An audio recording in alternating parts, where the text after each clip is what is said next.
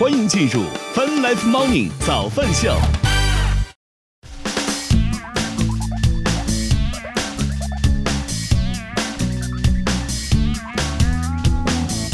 欢迎收听收看《Fun Life Morning 早饭秀》，来自 QQ 音乐旗下饭直播 APP。同时，我们正在通过乐乐听音乐青春的亚洲顶尖线上流行音乐第一台的亚洲音乐台，也在同步并机直播当中。今天是二零二二年九月五号，又是一个周一，大家早呀！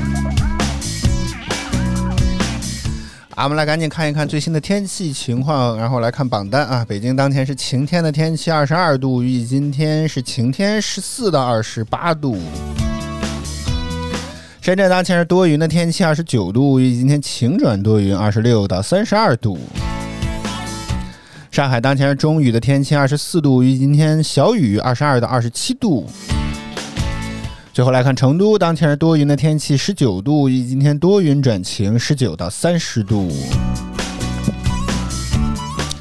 啊，北京时间早间的八点四十一分，正在直播当中的依然是饭 Live Morning 早饭秀。接下来我们将为您率先揭晓二零二二年第三十五期的腾讯音乐娱乐集团有音乐榜单，将会有哪些新歌上榜呢？马上为您揭晓。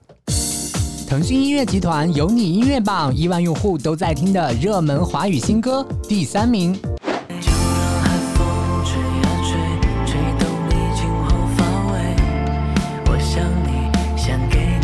二名，别人歌笛声唱，酝酿着浪花香。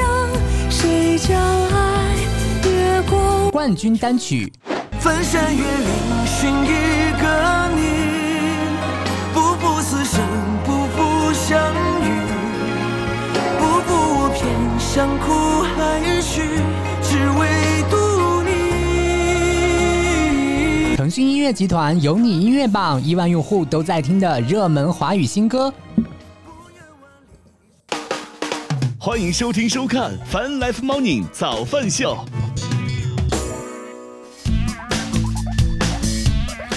好，欢迎回来，我们来赶紧看一看有哪些值得关注的一些资讯或者是话题吧。首先，我们先来看看房车的事情啊。说近日广东深圳一对情侣呢，放弃了租房，选择住在了房车里，平时正常上班，周末呢甚至还可以开着车去周边旅游。他们介绍呢，虽然时常为停车和车内太热而烦恼，不过住房车呢是真香，也是一种新的生活方式的尝试。他们计划呢住五年。有人呢就羡慕他们这样的生活，也有人觉得很不方便，而且居无定所，有种居无定所的这种感觉，嗯。啊，不得不说，我记得之前也有稍微的聊过一点点，但是我觉得总体上来讲，现在好像似乎房车出行变成了一种非常，呃，酷也好，前瞻也好的这么一种生活方式，对吧？在网上视频啊，很多这种分享自己房车旅行经验的这种呃视频博主，而且不在少数啊，每一个呢都觉得都都觉得自己都营造出了一种生活非常幸福的这种感觉，至少拍出来的视频看起来就会觉得，哎呀，每次看完了之后都觉得为什么要租房呢？会有这种感觉啊。而且前两天我们也去服贸会了，在服贸会的负某一个忘了哪一期的负一层，还专门有一个这个做房车旅行的这么一家公司，而且相对来讲看起来已经是比周边的这些展位人气还是要旺一些的，嗯。所以足以可见，这个东西确实关注度非常的高。但是，哎呀，这个其实之前也跟白老师有讨论过这个问题，就是就是会觉得这个东西到底怎么样。但是实话实说，我觉得，哎呀，这个玩意儿实在是，我觉得还是有很大的一些风险或者是不足之处吧，只能这么讲。包括昨天还看了一个视频，说觉得像你就正确的来去传递了一些这个房车的一些不足啊什么之类，就是它没有至少短视频博主们看起来啊那么好。有两个点可以证明这个案例。一方面呢是这两天，因为有一个博主刚好也看他的视频，他在好像是在新疆，我记得是啊，在新疆刚好因为疫情的关系进行了一些风控，然后呢，他们的车呢就得原地停止，所以他们这两天这个是充电和加水就变成了一个非常痛苦的一件事情啊。就是这两个是房车在生房车上生活，就是可能都不是房车生活，人生活必备的两样东西，对吧？就是水和电这个东西在车上就很难搞。所以每次看他们为这个加水是吧？包包括为了倒那些怎么怎么说呢？就是黑水箱。如果你有兴趣，可以自己查一查什么是黑水箱。就为了倒黑水箱，也是一件非常非常麻烦的事情。所以整个车上自己的这些啊日常生活所需要的东西和需要扔掉的东西啊，都是需要自己来进行操心的。这一点显然来讲是一个啊非非常非常闹心的东西啊，因为。在国内，并不是说随处可见你都有这样的地方来去处理和能够让你进行到相应的这些补给啊，所以这个这这是其中一个角度。第二个角度也是跟去服贸会上看的那个有关系。以前我们只在视频上看。就是这些房车里面的构造啊，或者是外面的一些结构啊，什么这些，从这些视频当中来看，觉得好像这个地儿，就是这个房车的大小吧，好像还行，就是也没有觉得，虽然你看着不宽敞，但是也没有觉得那么的不宽敞那种感觉啊。但那天去服贸会现场，刚好停了一辆房车，可能可能来现场的这个房车也比较小，这个必须要承认，是吧？看起来感觉。整体看起来感觉也就比那种面包车似乎稍微大一点啊，然后又比那种小的厢式货车还要再小一点，大概就是类似于这种，是我的直观感觉啊。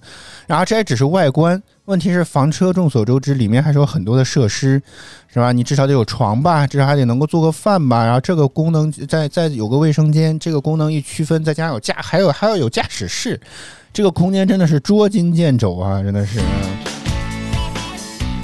然后在我们只是当然因为这个展位相对来讲人还比较多啊，这只但是从外面看起来就已经觉得这个环境相当之这个狭窄和。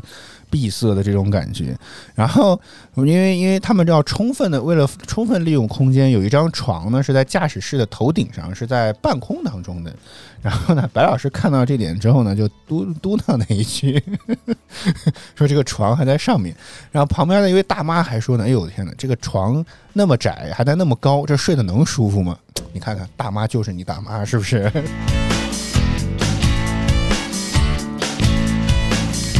所以，呃，这个，所以为什么我刚刚开头提到了说，这个好像是所有的视频博主在努力营造一种啊，这个东西非常舒服的这种感觉啊。当然，我承认这是一种生活方式啊，但是它显显然想象起来可能并没有你想象中的那么好，因为你在一个房子里面，这些生活必备的这些东西都是唾手可得，但是房车本身你要在上面进行生活的话，你需要面临很多物资的这种补给，而且你需要去找。啊，相应的这些地方并不是非常的容易啊，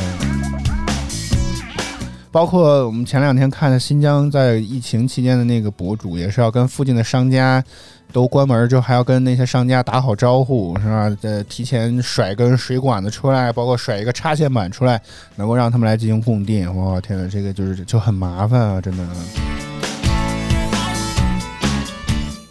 就那天看一个博主也在反这个，就尝试让大家弄清楚这间房车可能没有想象中那么美好，当中也提到了这些。然后更关键的是呢，为什么很多博主还乐此不疲来进行分享？一方面当然是吧，这确实是一种不一样的生活方式，也很新奇，对吧？但更重要的是呢，也并不是说所有的人都好像在这上面吃这进行生活。有些是博主说自己的房车可能就停在公司附近，哇天，你可能觉得走几分钟就能够回回家，当然打引号的家，这看起来是一个很酷的事情。但问题在于，可能他没有告诉你的是呢，这些有些博主呢，可能在公司里面人家什么都有了，是吧？这个饭也管，也能够洗澡，正常的这些生生活当中这些问题都没有什么问题，只是回房车里面进行睡觉啊。如果这样的话，那多少还是可以的。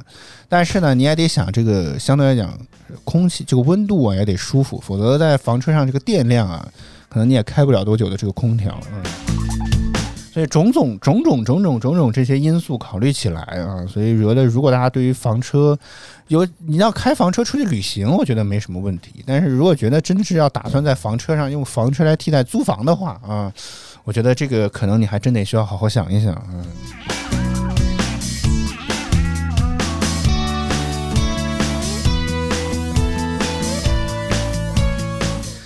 呃，除非我觉得能够有再大一点的房车。哦，对，说到这儿，我想起来了，我们之前好像在网上看过，我和白老师之前网上看过一个视频，那个呢是应该是 Justin Bieber 的这个一个房车。哇天，人家那才叫真正的房车，好吧？那个房车就很大，大概像是一辆公交车，就北京话讲大公共 这种一整辆公交车改出来的这么一辆房车，里面不仅宽敞，什么都有，真的。我说，如果 真的，如果你要要真住这种房车的话，我觉得没有什么太大的问题，可能真的觉得这个可能才是舒服和享受。包括你可能 Justin Bieber 在要经常到处的巡演啊什么之类的，可能要有这样的房车，确实可能能够省得住一些旅馆之类的，可能啊，这是这是真的一种生活方式。然后里面宽敞，非常大，也是很大的一张床。你你走进去去看，就是只从画面当中，你就完全感受不到这种所谓的。啊，很很拥挤啊，很狭窄、很闭塞的这种空间，对吧？就 所以说，如果房车能达到这样的地步，那那就当我没说啊。我们聊的只是目前在网上看到比较多的那种小型的房车比较多一点，这种的，我觉得可能还是需要三思后行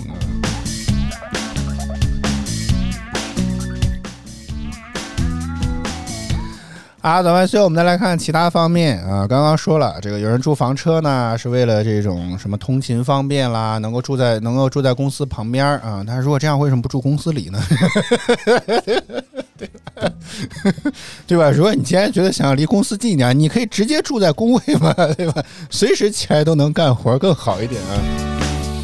然后说通勤的这个问题啊，说有住在上海的一位金小姐在杨浦区的某公司上班，但她住呢住在金山区。当然，因为我们不在上海，所以不太清楚这个这个大概空间到底有多远啊。那根据这个新闻描述说呢，由于路程较远，她要先骑自行车到公交站，坐一个半小时的公交之后呢，再换乘地铁，到站后再坐班车到公司所在的园区上班。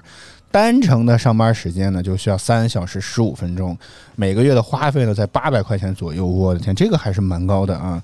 金小姐表示呢，如果开车单程在一百公里左右，早晚高峰的单程呢也要将近两个小时。如果要加上油油费啊、过路费啊、停车费啊这些乱七八糟的东西，每个月的花费啊，估计得有五千块钱左右了。然后他也考虑过在公司附近租房啊，但这样的成本会更高啊。但是由于通勤时间过长等原因啊，这位女士目前已经从公司离职了啊。呃，极限通勤时间，昨天还是前天也上了微博的一些热搜，平均的这个有人说，我我搜一搜，但是我印象当中说每夸张到极限的通勤时间多的啊，几乎要每天达到六个小时左右。啊，我再确认一下啊，我再确认一下。极限通勤时间，嗯，啊，说这个央视网的消息啊，说这个我国一千四百万人在忍受极端通勤的情况，有超过四百万人呢单程的这个通勤时间超过了六十分钟。研究人普遍认为，长时间通勤呢会降低人民的这个幸福感，但也有财经专家认为呢，通勤时间长是对个体是坏，但对于城市和企业发展不一定是坏的。果然，财经专家的角度啊，就是不太一样，是吗？啊，说，呃，这个，哦，那应该就是指的是这个啊。这位女生每天极限通勤的时间是六点五个小时，每天一来一回嘛，一年一来一回就是这么长时间。呃，最近也因为众所周知也在面试嘛，对吧？其实事实上，公司作为企业来讲，似乎也不是特别愿意招聘一些这种通勤时间会过长的一些人。啊，就有很多人也问我，你基本上来讲，每一次面试都会被问到的问题就是你住哪儿，然后到公司来需要多长时间这样的问题。当然，我觉得啊，我从我个人的角度来讲，三个小时的通勤时间我没有办法想象，但是一个半小时到两个小时之内，我觉得我还是可以接受。如果更短的，当然更好，对吧？那所以我觉得，因为。我大部分时间都是都是坐地铁，我在地铁上其实可以干很多的事情，刷刷微博啦，看看新闻啦，甚至听听歌啦，是吧？QQ 音乐听起来，这些基本上来讲，我觉得大部分的时间都是有办法去消费。实在不行，我还可以背背单词，对吧？这些都是我在通勤的路上可以干的事情。而且有些时候，我甚至会觉得，真正要找到了可看的，甚至包括一些垂直媒体的一些这种长的文章。你甚至会发现，一个半小时时间可能根本就不够，你懂我意思吗？就你还没有看完呢，就该下车了嗯！所以有些时候 HR 来问我说：“这这么长通勤时间你能接受？”我说：“我没问题，真的，我我我没有觉得有任何的问题，就反而是企业你自己能不能接受得了的问题，好吗？”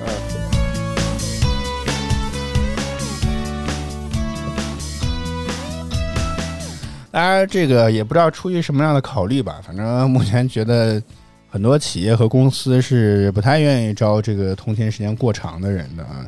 当然，我觉得如果是我从可能每个人的阈值不太一样啊，我觉得如果真要超超过三个小时，这个事情可能有点长。但是我真的像我刚刚说，我觉得两个小时之内最好在一个半小时左右，甚至如果更短的当然更好啊。我觉得这样的话，我觉得我是可以接受的。因为，因为我觉得从另外一个方面客观因素来看呢，像大城市的这种通勤时间，其实平均来看就是比较长的。我我印象当中之前好像我们也说过，就是我忘了这个大城市的这个，我我尝试搜一搜啊，我也不敢乱说，对不对？大城市通勤时间，嗯。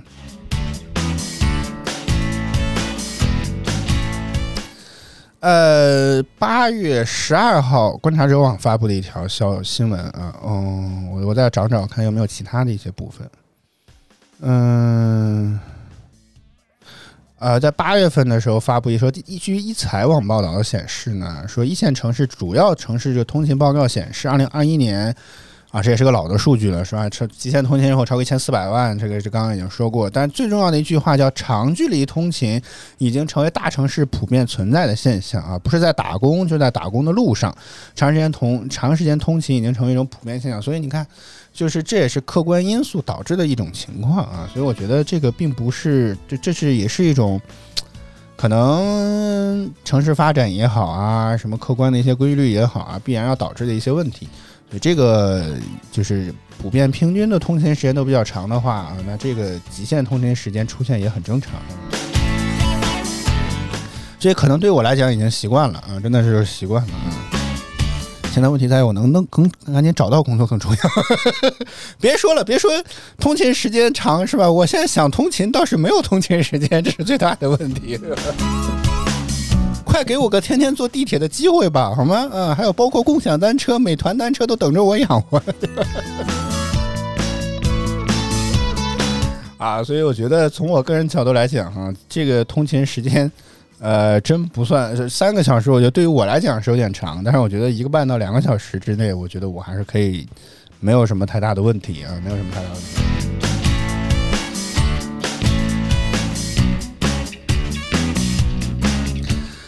好，咱们秀，我们再来看看其他方面的一些消息吧。嗯，再来这个，我再尝试进，我再尝试找找看能不能其他能聊的一些内容，是吧？这个吧，啊，也跟这个上班有点关系啊。深圳市一公司呢，要求加班不满三十个小时的呢，就要捐三百块钱。九月一号，有网友在社交平台爆料称呢，深圳一公司发布了关于严格执行加班制度的公告。该公司要求员工每月加班时长必须达到三十个小时，加班到晚上十点半呢，给予最高两二十块钱的餐补。如果员工呢加班没有达到三十个小时，需要向公司乐捐，乐捐，哎，这个词儿用的非常好，乐捐三百块钱。南京财经记者呢从涉事公司处核实到啊，此文件是属实的。但该公司的法人表示呢，这是公司内部的事情。但在招聘软件上呢，这家公司称员工不加班，如加班呢可申请调休。嗯，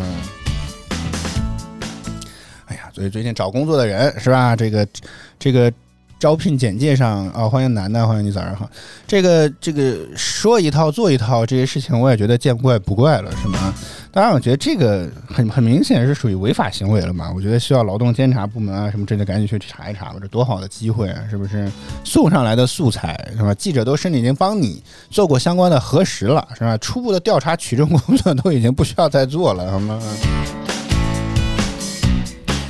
当然，我觉得，哎呀，这个。